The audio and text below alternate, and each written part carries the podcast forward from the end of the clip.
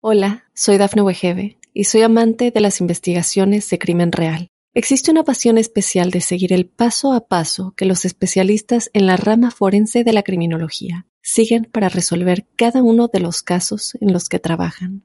Si tú, como yo, eres una de las personas que encuentran fascinante escuchar este tipo de investigaciones, te invito a escuchar el podcast Trazos Criminales con la experta en perfilación criminal, Laura Quiñones Orquiza, en tu plataforma de audio favorita.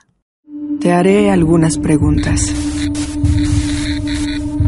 Quiero que respondas honestamente. ¿Alguna vez has sentido algo que consideres anormal? El misterio está fundamentado en el silencio, pero ya es hora de hablarlo entre todos. Maldita Radio presenta otro martes inspirada en hechos reales. de misterio.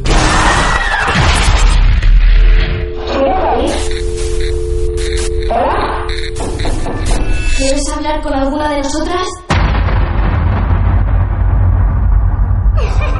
El protagonista de hoy, el narrador es Víctor. Víctor, ¿qué tal? Buenas tardes, ¿cómo estás? Hola, ¿qué tal? Buenas tardes, un gusto, un saludo para la audiencia de Maldita Radio. Gracias, Y Víctor. bueno, aquí estamos. Lo que vas a contar vos, ¿en qué época ocurrió más o menos? ¿A qué año nos vamos a remontar? Eh, mira, eh, lo que yo voy a contar está más o menos en... eh, este, ocurrió entre los años, las mis vivencias personales, entre el 2010 y el 2015. Tengo referencia de otras historias, ¿no es cierto? Sí. Eh, previos, ¿no es cierto?, anteriores a esto, pero lo que yo conozco por relato directo Sí, perfecto. con algunos, algunas personas, digamos, corresponde a esta, a esta época. Me gusta, ¿eh? Sí, me gusta. Hermoso. Entre, entre el 2010 y el 2015 Sí. son las historias de las cuales nos va a hablar Víctor. Eh, ¿Cómo llegás a estas historias? ¿Vos tenés relación directa con el asilo? Eh, ¿O cómo sería el parentesco con estas historias? Bien, eh, yo soy yo, yo fui nombrado, digamos, como asistente técnico en el 2009 Ajá. Eh, para hacerme cargo, digamos, de la transición. El asilo en ese momento estaba en una etapa de, de- de restauración y puesta Sí. en valor Ujú. de, de la primera etapa. Y entonces, este, bueno, de Buenos Aires como gestor cultural, digamos, me contrataron para ir poniendo poco a poco, a- abriendo el asilo, digamos, a lo que sería, digamos, a lo que es la comunidad a través de un espacio, un espacio cultural. Sí, señor. Entonces yo llego en 2009, me hago cargo el primer tiempo, digamos, como asistente y luego ya en 2011 fui nombrado director y permanecí, digamos, en esas funciones hasta, hasta mi jubilación, que ocurrió hace un año y medio. Ajá. ¿Vos ya lo, cono- que- lo conocías al asilo en persona? Eh, conocí así, lo había visitado en una oportunidad, en un recital, Sí. en una- la capilla había visitado, Claro. ¿no es cierto?, en un recital, digamos, que tenía lugar en la capilla hace unos 10 o 15 años atrás. Bien. Este, pero si no lo conocía por fuera nada más, ¿no es Claro. cierto? En esa estructura macro que tiene el asilo, Ujú. vetusta, digamos, muy desvencijada, Sí. este, pero eh, no más que eso, mi conocimiento, digamos, se profundizan cuando ya comienzo a habitar, digamos, el asilo y donde he pasado muchas, muchas horas, he pasado 10, 12 horas por día, digamos, Claro. por cuestiones de trabajo dentro y visitando todos los espacios a medida que se iban restaurando unos sitios y otros. Entonces, digamos, en este tiempo es que fui tomando un poco, digamos, este, en- me fui anoticiando de algunas cuestiones, ¿no es cierto?, porque estos edificios centenarios, como es el UNSUE, eh, y además que tenía una función como un asilo, encerraba ya de por sí en, en esa, estamos hablando del UNSUE que tiene 10.000 metros cuadrados de construcción, ocupa dos manzanas, este, entonces encerraba, digamos, este, historias que tenían que ver con, con la vivencia de muchas de las chicas asiladas que, que vivieron en UNSUE desde 1912 en que fue inaugurado Claro. hasta 1997, es decir, durante 85 años, allí han pasado muchas, muchas, digamos, criaturas en condiciones realmente muy frágiles, ¿no es cierto? Sí, Porque es verdad. Chicas débiles, ¿no es cierto?, como se les llamaba antes, ¿no? Este, y entonces, a través, digamos, de esta vivencia, fueron llegando, digamos, algunos ecos de las historias en torno del UNSUE. Eh, yo después con los años, digamos, pude vivir algunas, digamos, personalmente. Ajá. Todo esto, digamos, forma parte de los de la, un poco del imaginario, digamos, del imaginario popular en torno a un edificio como esto, que Claro. eh, zonas de misterios. Ujú. Este, y, y la vida misma de las chicas en Ushué, durante estos 85 años que yo menciono, han pasado alrededor de 8.000 chicas ¿no es Claro. que vivieron allí.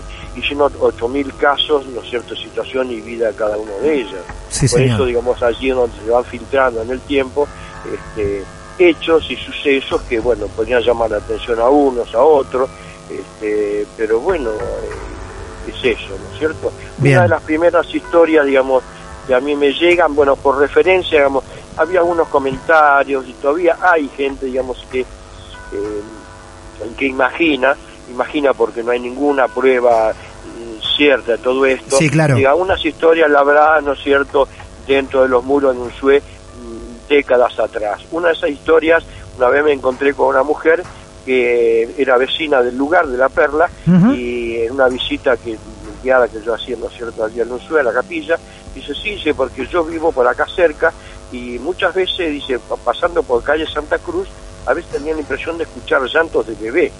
Este, ¿Cómo llantos de bebé? Digo, Claro. "¿Será de los vecinos. No, no, de los vecinos enfrente no, del lado del Unzué, me dice. Ay, qué raro, porque acá no hay bebé. No, bueno, dice, pero es como que llanto de bebé y la gente dice que alguna vez hubo alguna chica que, sí, o que tuvo un bebé a escondida, esos son cuestiones, Sí, digamos, claro. los mitos urbanos, ¿no es Claro. digamos, pero este, pero entonces esos comentarios, digamos, me fueron poniendo un poco, digamos, al tanto de que había cuestiones que pasaban o que pasaron dentro de Unzué. Una de esas cuestiones que yo tuve vivencia concreta, digamos, el tiene una, un subsuelo muy importante, alrededor de 400 o 500 metros de subsuelo Enorme. que ha sido sí, es enorme, ha sido apuntalado previo, digamos, a las obras, digamos, este subsuelo está sobre el costado de la calle Cruz, de la calle Santa Cruz, no de la calle Río Negro, sino más bien hacia la ciudad. Este, así que hubo que apuntalarlo porque las por la estructura estaban debilitadas. Eh, así que yo lo visité durante los, los años, de- digamos, en, en un momento de los trabajos, en varias oportunidades. Pero una de las últimas veces que lo visité hace cosa de dos años, eh, estando solo, digamos, visitándolo allí con una linterna, llego a un punto, un rincón donde yo... Espera, espera, espera, espera, espera, espera. Espérame un segundo, espérame. Sí. Espérame porque lo que acaba de decir es una locura total. Estás hablando que vos visitaste el subsuelo. Pues ya la palabra subsuelo incomoda en lugares así, ¿no? Hablamos el del intersonal. Los médicos nos han Sí. contado de los subsuelos del intersonal. Eh, Sí. Ya incomoda subsuelo. Ya incomoda el asilo Unzué, incomoda subsuelo. Vos estás diciendo que con una linternita o linterna, bueno, linterna, vos Sí. solo o con alguien más. No, no, yo estaba ¿Cómo? Solo, solo, digamos, yo me había habituado, digamos. yo, No, al vos sos principio, tan yo re pasé muchas horas del día, Sí, de la noche, ¿no? digamos, he, he trabajado a veces hasta las 10 de la noche. claro. Yo así corría los espacios por cuestiones de seguridad, verificando, digamos, los cierres y demás. Así que yo en eso no he tenido nunca, digamos, digamos, no he tenido miedo a caminar dentro del Unzué. Pero en esta oportunidad sí, yo bajé solo, ¿no es cierto?, en horas bien de la tarde y me encuentro, digamos, hago un descubrimiento que me llamó la atención. Sí. En un rincón donde yo suponía que ya lo había visitado antes, mm, eh, alumbro, digamos, con mi linterna, había dos estatuillas, una de una virgen, ¿no Ajá. es cierto?, de una altura más o menos de unos 30 centímetros, eh, de, y otro al costado, un poquito más pequeña, de San Roque con el perro. Sí. Entonces, las tres imágenes le faltaba la cabeza, No, estaban sin cabeza. no. La Virgen, San Roque y el perro tampoco tenía cabeza.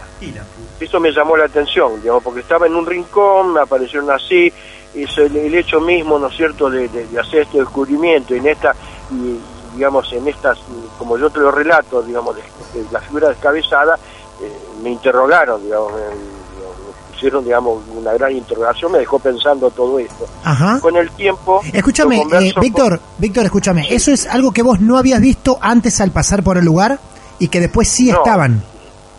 digamos, yo no lo he visto. Ahora tengo dudas si yo efectivamente llego hasta ese rincón en donde Claro. yo encontré ahora esa estatuilla. Pueden que haya estado antes, Bien. o quizás o quizás no, puede todo, digamos. No, no, claro. Igualmente ya el hallazgo, el descubrimiento de eso de las estatuillas que le faltaban justo la cabeza ya es macabro, digamos, el hallazgo, Eh, eh, ¿no? bueno, tenía algo de eso, así que la Claro. cuestión es que eso a mí me queda dando vuelta. Así que en una oportunidad, este, con una persona, digamos, una autoridad de la Asociación Cooperadora, digamos, que se invirtió mucho ¿no es cierto?, en la vida del suelo los últimos 30 o 40 años. Entonces yo comento esto, digo, ¿qué sabe que yo encontré tal cosa? Sí. La persona dice, qué raro, me dice, pero yo tengo una persona, ¿no es cierto?, que es un sacerdote. Este, lo podemos hablar para, para ver de qué se trata. Y efectivamente hicimos eso, un día, ¿no es cierto?, vino esta persona, con, acompañado con un sacerdote, bajamos los tres, este, y esta persona, digamos, bueno, nos acercamos al lugar, estaban exactamente en el mismo lugar, las seis estatuillas, yo ni siquiera me acerqué a tocarlas ni nada, yo la miraba un poco a la distancia. Claro. Si bien no creo en fantasmas, pero tampoco tampoco voy a jugar con digamos con ellos. Exacto, este, sí. Por las dudas. Entonces, este, bueno, la persona esta, digamos, el sacerdote se agachó, las miró, las manipuló, en fin, este, y las volvió a dejar en el lugar este, y pidió un Bueno, llegamos a la conclusión de que no era un sitio, digamos, de culto o algo, porque no había ni trazas, ni de velas, no había ninguna cosa, digamos, que marcara, digamos, que eso había sido un lugar, digamos. Quedamos, ¿no es cierto?, en que eso posiblemente haya estado de antes, alguna persona se le cayó eso y lo escondió en ese lugar. Y así quedó, y así están todavía al día de hoy allí, porque nadie más le ha vuelto yo no he bajado más en los últimos dos años, la claro. más Ese es un hecho, digamos, que digamos que quedó como un interrogante un poco así. Otra de los de los de las situaciones, digamos, que, que llegan por referencia es de una persona que fue una empleada y ya está jubilado hoy en día, ¿no es cierto? Fue una empleada eh, del instituto en la parte de maestranza. Esta persona no vivía eh, ni tampoco vive, digamos, en la ciudad, sino que estaba, digamos, a unos 100 kilómetros. Entonces, por una cuestión, ¿no de su trabajo, se decidió, digamos, darle a ella, digamos, un, un, horario continuo, ¿no es cierto?, para que no tengan que viajar todos los días por los gastos, lo que significaba todo esto. Entonces hizo un turno para ella de trabajar en forma continua siete días y después se daban tres días de, de, franco para, para compensar. Entonces, ella vivía, se le hizo, fue la única persona que se le hizo ¿no es cierto?, en una parte donde está la enfermería donde están las oficinas, se le hizo un lugar, digamos, donde ella tenía su cama y allí vivía. Ella vivía en el suelo, dormía y estaba sola, ¿no es cierto?, en el Así pasó varios años. Eh, esta persona me relataba, eh, hablé, digo, que no, no tiene miedo, digamos, este, no quiero decir su nombre porque no, no, Ajá. pero este, no, no, no, de estar sola, no, dice don Víctor, yo ya me acostumbré a esas cosas, dice. A veces hay ruido, este, cuánto, yo los escucho, pero ya está, dice, ya está, yo sé que hay gente que dice que hay, mire, yo he, tenido algunas impresiones. Por ejemplo, dice, a veces yo pasaba porque unos pasillos muy largos, sé, en la parte, no sé, donde no está el acceso al público, que comunica la parte de delante y la parte de atrás. Entonces yo cerraba las puertas, ¿no es cierto? Y cuando iba camino del pasillo, sentía como que el movimiento del ruido me daba vuelta, tenía la impresión como que alguien, como que alguien estaba abriendo una puerta o algo, sentía cosas así, pero yo nunca vi nada, pero bueno, usted sabe, si hay fantasmas lo hay, total, yo soy buena, a mí no me van a hacer mal, nada de eso, entonces quedó, pero dice, una vez, dice, yo estaba en el baño, como sabía que estaba sola, yo iba al baño y no cerraba la puerta, quedaba con la puerta abierta, entonces la única persona que estaba de noche allí. Sí. Y, este, y estando, qué sé yo, sentado allí, por ahí escuchaba pasos, entonces la apurada, dice, me levantaba y cerraba la puerta. Claro. Este, pero bueno, esas impresiones, ¿no es cierto?, de la gente, digamos, también formaban parte, uno, bueno, uno se fue haciendo con estas con estos relatos ¿no? sí no aparte le parecían le parecían tan reales que eso la motivaba a ella a cerrar la puerta porque había alguien claramente. Ah sí sí ella tenía la, la, fina impresión de que de que no estaba sola. De que no estaba sola en el lugar. sí sí sí perfecto. pero bueno es un lugar muy grande tiene tiene como 80 espacios habitaciones este el viento se filtra por muchos lugares distintos, entonces pueden provocar también ruido, sensaciones de que ulular de cosas, o como de llantos que decía la otra persona. Eh, la última referencia que yo voy a hacer, digamos, tiene que ver, digamos, un poco cómo, cómo esto va produciendo quizás en las personas este, impresiones o crean vivencias o imaginarias que, bueno, eso queda allí en ese terreno, ¿no es cierto?, entre de estos lugares, que son estos lugares que a veces uno piensa si hay una vida paralela o no, pero eh, una persona que es guardia de la empresa de vigilancia, que está, digamos, que se- cuida, ¿no es cierto?, el portón de, de acceso a, a Nunzue, este, ya esa empresa se renovó, es otra. Pero una de estas personas había notado en su cuaderno de que había visto en la tarde, ya en la noche, hacia, hacia, hacia la tardecita, ya yendo hacia la noche, una monja que caminaba desde un lugar hacia el otro, digamos, por el fondo No. del patio. No. En- Entonces digo, yo leí eso porque estaba puesto en un libro de guardia. Sí. Entonces hablé con después que la, la persona al día siguiente cuando vino, digo, ¿qué es lo que te puso acá? Digo, ¿por qué? ¿Qué es lo que...? Ah, sí, yo estaba acá en la ventanita y vi que salió de aquella puerta donde ustedes entran. Siempre se salió, dice, eh, una monja, como una monja? Sí, una señora, dice, con una, una sotana larga, con una pollera larga, algo en la cabeza. Y fue caminando por la veredita del costado del edificio hasta el fondo. Y yo me asomé así, dice, y, y vi que se fue allá donde están los gatos, al fondo, dice, donde están siempre la donde de, de comer a los gatos. Claro, digo, es ahora porque hay empleadas, ¿no es cierto? Ah. Había en todo caso Ajá, empleadas claro. que le daban de comer a los gatos, efectivamente, pero esa era durante el día, no durante la noche, en la noche no había nadie. Este, así que, pero la describió como una monja. Este, digo, pero vos ves eh, realmente qué te hace.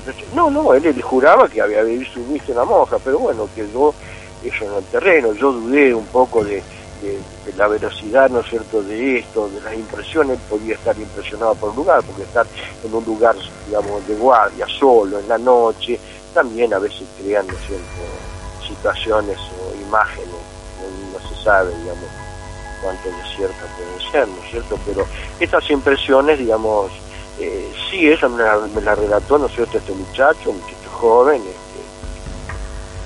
tenía la convicción de haber visto una monja caminar. Y creo que la vi, después en otra oportunidad, me- dice, yo no volví a ver la monja que usted, que usted ¿eh?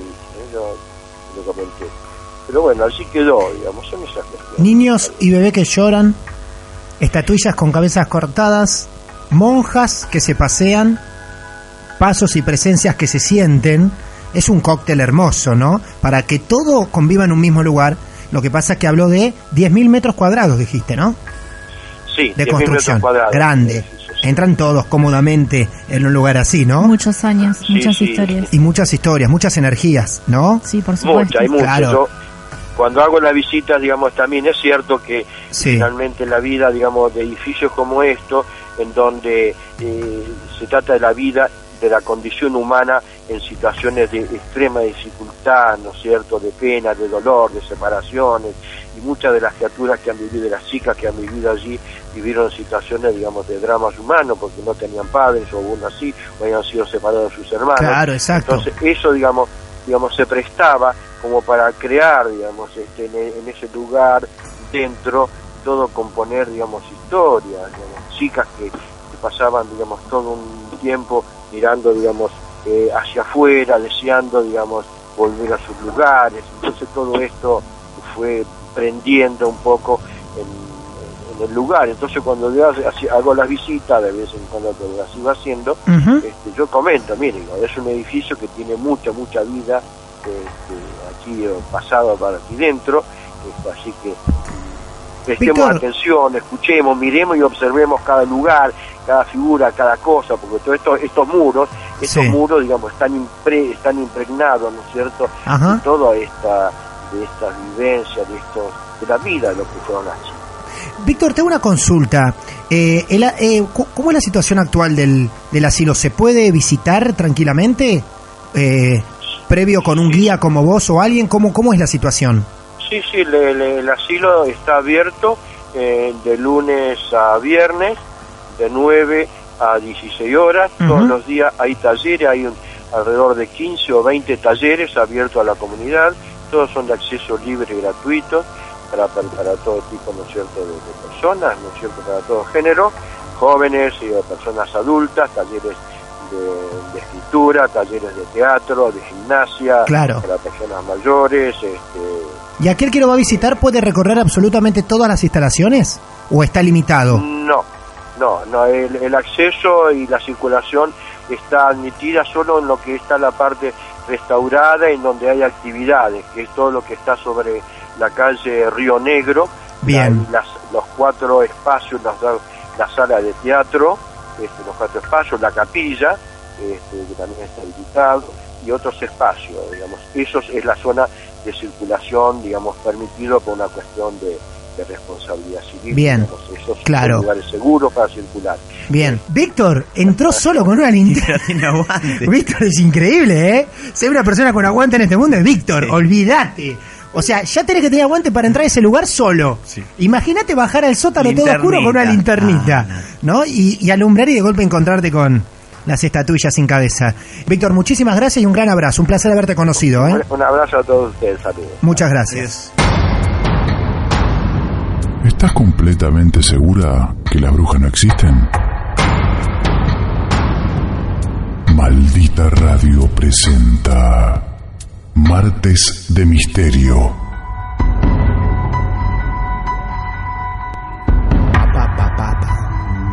Hasta la semana pasada no nos habíamos cruzado nunca con historias del asilo Unzué de Mar del Plata. Precisamente, un lugar que ya la palabra asilo te dice un montón de cosas, ¿no?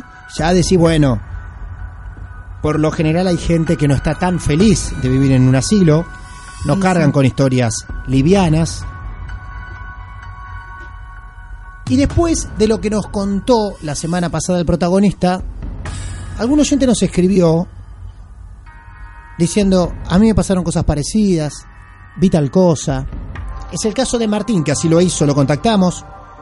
Nos dijo que algo similar había vivido en el asilo Unzué. Y aquí lo tenemos al aire. Hola Martín, ¿cómo estás? ¿Qué tal? ¿Cómo les va? ¿Cómo le va, amigo? ¿Bien? Todo tranquilo. Bueno, me alegro. ¿Qué está haciendo en este momento, Martín? En En este el momento. trabajo, refugiado en Ah. el galpón. Muy bien.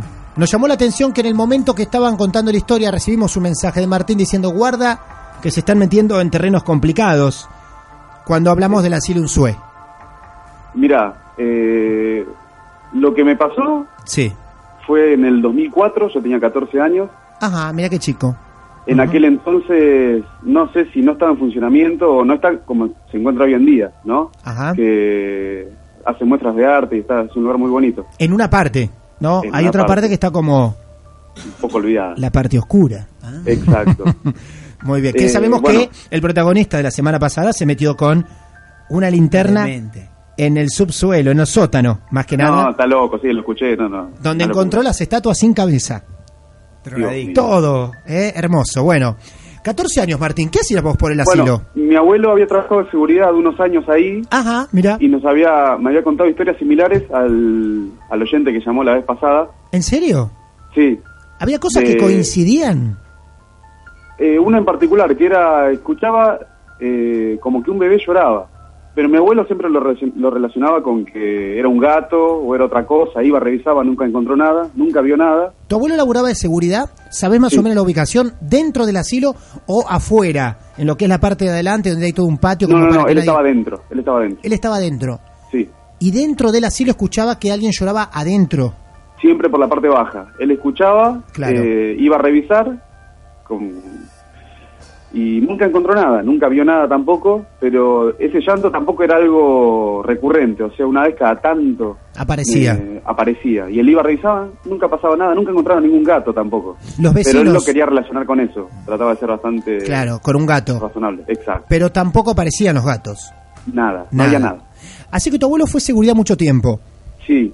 Bien. Nos contó esa historia. Sí. Mm, Yo por aquel entonces, con un amigo, eh, los de nuestra edad solían ir a, ir a bailar, a hacer otras cosas. Nosotros investigamos así, con nuestras limitaciones, cosas extrañas porque nunca fuimos de tenerle miedo a esos sucesos, no sé eh, cómo llamarlo, de, de fantasmas. O Sí, espíritus. No paranormales, creíamos. extraños. Claro. Exacto. Obviamente nunca encontrábamos a nadie, quedaba siempre la anécdota en algún asado de... Bueno, y una noche fuimos. Siempre por afuera, nunca llegamos a entrar. Y pasaron dos cosas que la contamos una vez, medio que mi abuelo no nos dijo nada y el grupo de amigos nuestros se rió un poco y nunca más la contamos. Pero con, con mi amigo, o sea, si hubiera ido solo, a lo sumo hubiera sido una alucinación, pero Claro, pero la vieron los dos. Sí. lo que escuchamos y lo que vimos. que- ¿Tu abuelo, cuando lo contaron, dijiste que tu abuelo estaba presente? Cuando contamos la historia. Sí. Cuando fuimos esa noche fuimos mi amigo y yo. Sí, está bien. Por eso ustedes la contaron y tu abuelo escuchó lo que ustedes contaban. Sí. ¿Y qué Y cuál no fue la nos miró, No no, nos miró raro, no nos tomó de locos ni nada. Miró Claro. como... Como algo normal, quizá. Y, no, y ahí nos dijo, hay cosas que es mejor no averiguar tanto. Gente de adentro del asilo le ha contado a, a una oyente que nos mandó un mensaje recién una historia bastante cruel. Donde supuestamente refuerzan un poco la teoría de los llantos de los niños. Sí, Las huérfanas de ahí, cuando quedaban embarazadas, supuestamente de alguno, las hacían abortar sí, yo y enterraban, enterraban los fetos en el parque de ahí. Sí, algo así me, me contaron después cuando quise saber un poco más del tema. También hacían lo mismo con las que parían, es lo que se comenta, es lo que se habla, de gente que ha estado dentro del, del asilo. Dos hechos viviste vos en persona con tu amigo.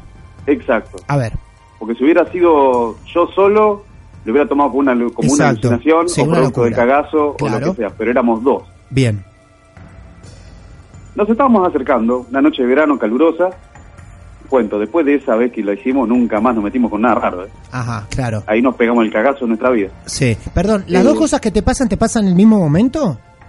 Eh, fue en un lapso de tiempo, no sé si habrá sido 10 o 15 minutos de diferencia. Pero fue ah, todo por eso, la misma noche. La misma noche, fuimos una sola noche. Y nunca más. y nunca Sí. más. Lo primero que nos estamos acercando, siempre de afuera, nunca llegamos a, a entrar ni nada. Nosotros también desconocíamos que había, mm, no sé, o serenos o algo, más allá de mi abuelo había trabajado, viste, teníamos la intención de entrar y revisar, la boludez. Eh, cuando nos estábamos acercando, lo primero que escuchamos es un, un llanto fuerte, pero era un llanto de bebé, o sea, no era un grito de un gato, era imposible de confundir, A vos también escuchás los llantos. pero fuertísimo. Sí. Al momento que pasa eso, se me pone la piel de gallina, me empiezan a transpirar las manos, y era una noche de verano calurosa. Escúchame. A ver, Sí. vos Martín, fíjate cómo cambia el tono de hablar de Martín, que arrancó de una forma un poco más tranquila. No, no, y es porque lo cada que vez que me pasa. acuerdo de eso, Sí, sí. Es lo que le pasa a cada uno. Sobre todo los que vemos que vienen a contar la historia acá. Cómo les cambia la cara, todo. Ustedes estaban, a ver, físicamente parados dónde, como para imaginar el momento. Estaban parados a cuántos metros, no sé, de una ventana, de un ingreso, de qué? estábamos a medio metro de un paredón, De un paredón. estábamos por ingresar por la parte vieja, Sí. y cuando nos estamos acercando, escuchamos el llanto ese y que podría haber sido cualquier cosa, pero el tema es la sensación que teníamos en el cuerpo, que lo miraba mi amigo y nos transpiraban las manos, teníamos la piel de gallina y teníamos frío. Puedo llamarlo cagazo, puedo llamarlo lo que, lo que, Lo que quiera, sea, pero claro. nunca me había sentido Sí. así. Y nos miramos. Retrocedimos un poco, no hablamos, no dijimos nada. El llanto habrá durado unos segundos, fuertísimo, lo sentíamos como si estuviera del otro lado de la pared. Y cuando nos armamos de valor para decir, bueno, vamos. Vemos eh, caminando mm, 50 metros más adelante, un poco más lejos. esto fue a las 2 de la mañana, dos y pico. Pasa una mujer,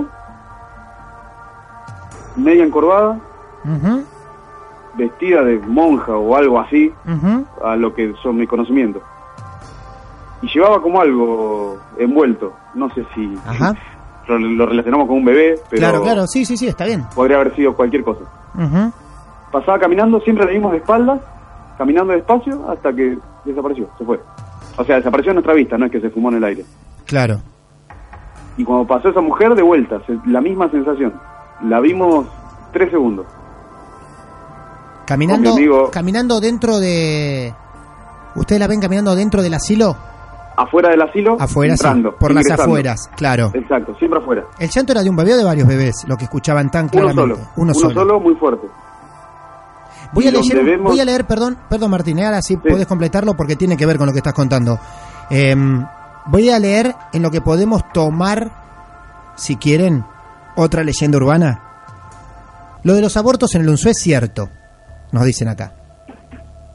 Mi ex, que es profe de lengua, comenzó a escribir una novela basada en mitos del lugar hace como tres años y se juntó con una enfermera de ahí y le confirmó lo de los bebés. Mucha gente de la élite nacional, cuando sus hijas quedaban embarazadas, las mandaban al Unzué a abortar porque las monjas del asilo eran especialistas en eso. La desaparición de las hijas se dilucidaban como viajes al exterior. O se disimulaban como viajes al exterior.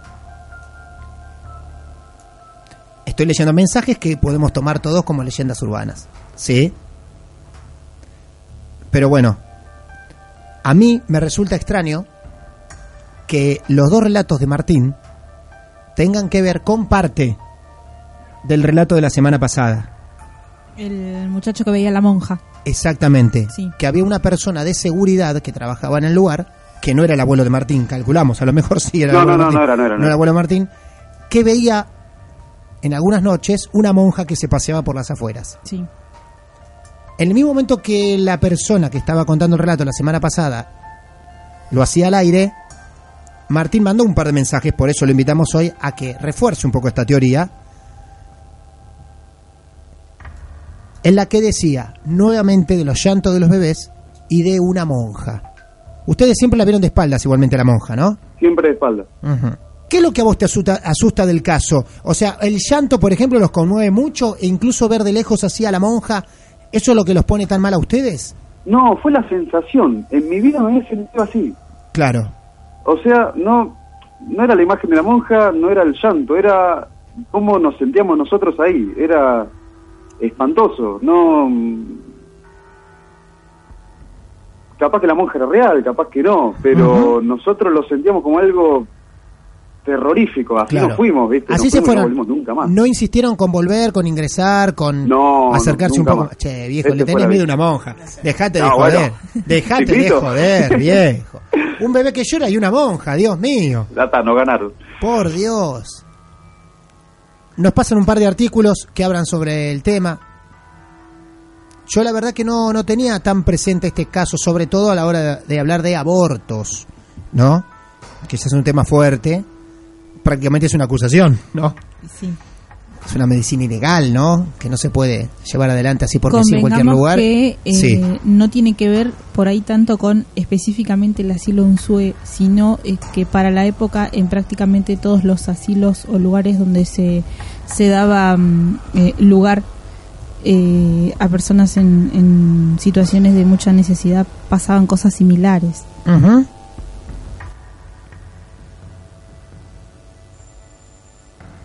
Mitos, leyendas y relatos nos pasan aquí.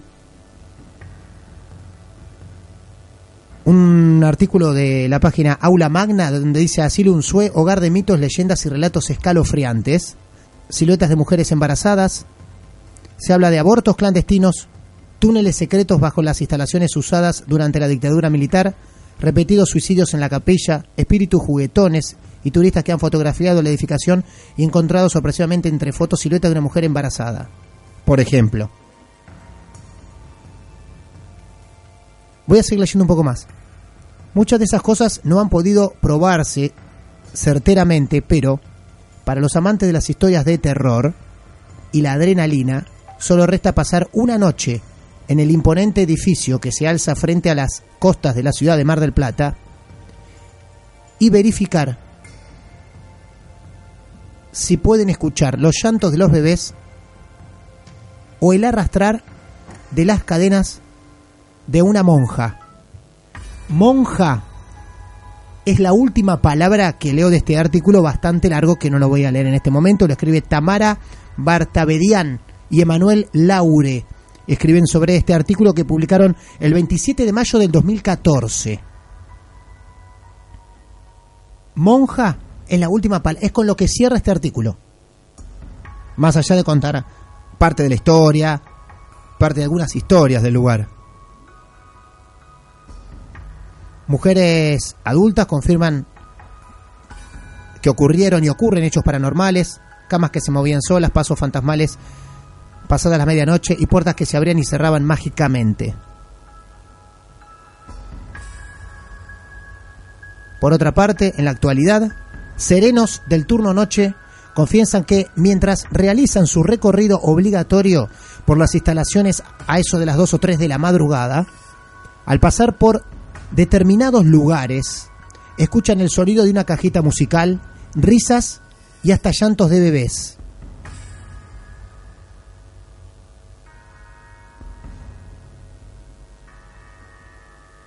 Pero existe algo mucho más extraordinario, dice el texto. Se dice que en 1927 una monja del lugar fue violada por un capellán que realizaba constantes visitas al oratorio. Esa es la que me dijo mi abuelo que él creía que estaba relacionado al llanto de bebé con eso. El estremecedor relato no concluye ahí, sino que cuenta que la novicia habría sido enterrada en uno de los túneles subterráneos del instituto para que la historia no trascendiera y se convirtiera en un gran escándalo de la época. Y nunca más nadie oyó hablar de ella, ni de la vida en su vientre. Me dio un pequeño escalofrío. De verdad, ¿eh? Así, chiquito al pasar. Bueno, Martín, eh, muchísimas gracias, ¿eh? Gracias a ustedes. Muy bien, hasta luego. Hasta luego.